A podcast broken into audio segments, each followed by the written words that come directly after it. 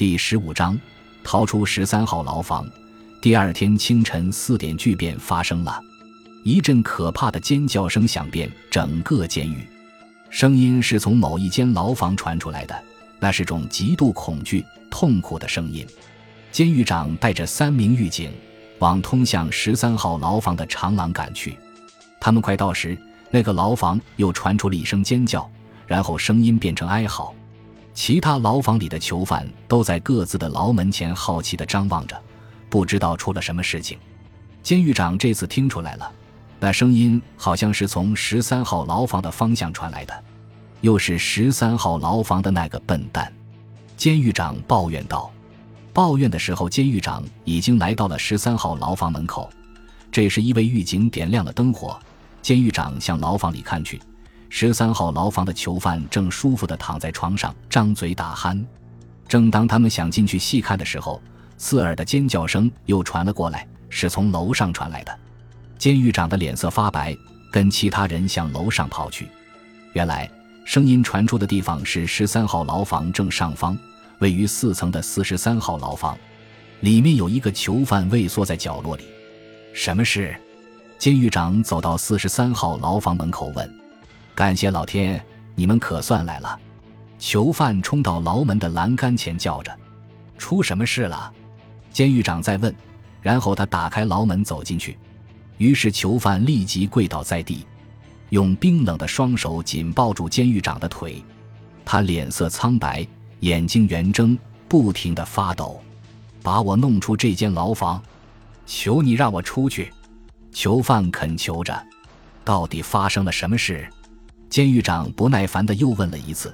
“我听到了声音，声音。”囚犯紧张地望着牢房四周。“你听到什么？”“我……我不能告诉你。”囚犯结结巴巴地说，接着歇斯底里地喊叫：“让我出去！帮我换间牢房，任何一间都好，就是不要在这里。”监狱长跟三名狱警交换了一下眼神，然后发问。这个家伙是谁？他被判了什么罪？他叫约瑟夫·巴拉德。一位狱警回答：“他被控向一位女士的脸上泼强酸，那位女士后来因此死亡。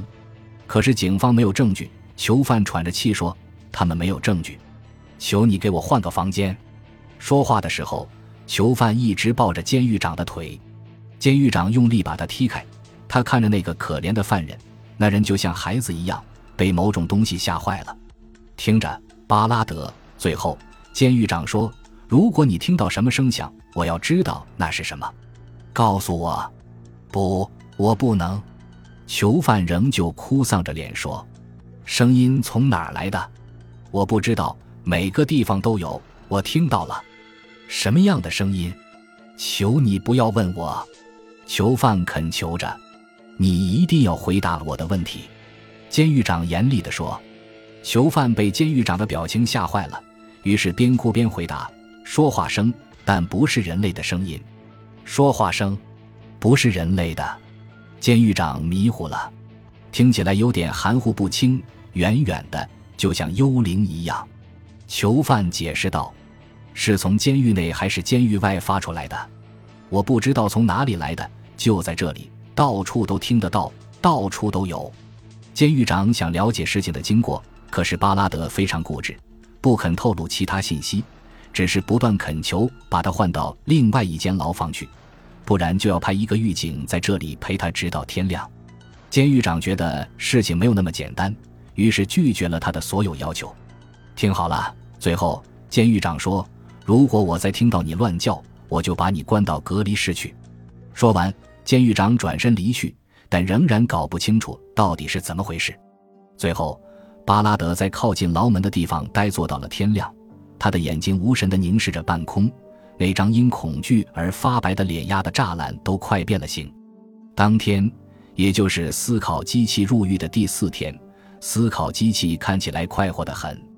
他大多数时间都站在窗口向外望着，并继续从窗口丢出一块碎布给警卫。警卫立刻捡起来拿去给监狱长，上面写着：“只剩三天。”监狱长丝毫没有对看到的字句感到惊奇，他知道思考机器的意思是说他的预期只剩下三天了。但是让他感到不解的是，字条是怎么写出来的？思考机器又从哪里找到一块碎布？用什么东西写的？他仔细检查碎布，那是块白布，是重质地很好的衬衫布料。他将这块碎布跟以前收到的那块布片，以及他从思考机器身上没收来的衬衫相比，这片布料明显不是从同一件衬衫撕下来的。他到底是从哪里找到书写工具的？监狱长大声地问自己，声音回荡在办公室里，但是却没有人回答。当天稍晚，思考机器透过他牢房的小窗口问外面的警卫：“今天是这个月几号？”“十五号。”警卫回答。思考机器在自己脑中做了个天文学演算，算出月亮在今晚九点以后才会出来。他接着问警卫：“那是谁负责维护那些弧光灯？”电力公司派来的人，这里没有电工吗？没有。我想，如果你们自己雇佣电工，一定能省下好多钱。那与我无关。警卫回答。回答了问题之后，这位警卫发现思考机器当天似乎在窗口露了很多次脸，但看起来总是无精打采的，眼睛后眯着看人的眼睛，好像在期待什么似的。过了一段时间。他就不去理会那个狮子般的大头了。他从前监管的其他囚犯也有过同样的表情。毕竟，向往自由是人之常情。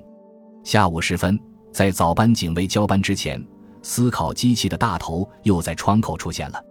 他伸出手来，好像攥着什么东西，然后松开，那样东西飘到地上。警卫捡起来一看，是一张五美元钞票。那是送给你的。思考机器喊道：“警卫照例把钞票拿去给了监狱长。监狱长狐疑的接过钞票。十三号牢房囚犯送出来的任何东西，当然要特别小心。”监狱长说：“他说是送给我的。”警卫解释：“就算是小费吧。”监狱长说：“我没有什么理由反对你接受。”说到这里，他突然沉默了。他想起来了，思考机器进入十三号牢房之前。带了一张五美元和两张十美元钞票，一共是二十五美元。监狱长办公桌里已经有了一张和碎布绑在一起的五美元钞票，那是思考机器第一次丢出来的。可是他现在又收到一张五美元钞票，照理说，思考机器应该只剩下两张十美元钞票才对，可能是跟别人换过钞票了。监狱长叹了一口气，下了结论。想到这里。他决定要将十三号牢房从里到外再彻底搜查一次。如果他的囚犯能够随心所欲写字条、换钞票、做一些无法解释的事，那么这座监狱一定有什么地方出问题了。他计划半夜三点去查房。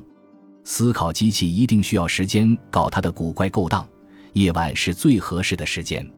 半夜三点，监狱长悄悄走到十三号牢房门外。他先站在牢房门外倾听，除了思考机器有规律的呼吸声之外，什么声音都没有。他轻轻地用钥匙打开双重锁，走进牢房，再将门关上，猛地把灯光照在床上躺着的人的脸上。如果监狱长是想吓思考机器一跳的话，他可要大失所望了。思考机器仅仅是静静地睁开眼睛，伸手拿过眼镜戴上，用平静的语调问：“是谁？”监狱长的搜查工作更不用提了，他搜查得仔细又仔细，房中每一英寸的空间都没放过。他找到地上的圆洞，把手指探进去，过了一阵子，好像摸到什么东西，拿出来在灯下细看。哈，他叫道。可是他摸到的是一只老鼠，一只死老鼠。把死老鼠扔到一旁，他仍不死心，继续搜查。思考机器一声不吭地站起来。把死老鼠踢到牢房外的走廊上，然后监狱长站到床上，用力摇晃窗上的钢条，每一根都很牢固。牢门上的钢条也是一样。接下来，监狱长开始检查囚犯穿的衣物，从鞋开始，鞋里面没藏任何东西。其次检查腰带，腰带也没藏东西。接下来是裤兜，他从其中一个裤兜里掏出一些纸钞，拿到灯光下仔细看。五张一美元的钞票，他倒吸了一口冷气。没错，囚犯说。可是，可是你只带进来两张十美元和一张五美元的钞票啊？为什么？你是怎么办到的？监狱长语气急促地问。那是我的事。思考机器说：“是不是我的属下帮你换了钞票？”思考机器毫不迟疑地回答道：“不是。”那么是你自己造的？监狱长已经打算相信什么事都有可能了。那是我的事。囚犯还是同样的回答。监狱长怒视着这个知名的科学家。许久，他感觉到，不，他清楚的知道，这个人正在愚弄他。可是他不知道是如何办到的。如果这个人是真正的囚犯，他可能会用严刑逼供的方式强迫犯人说出真相，不管那是不是精心编造的谎言。感谢您的收听，喜欢别忘了订阅加关注，主页有更多精彩内容。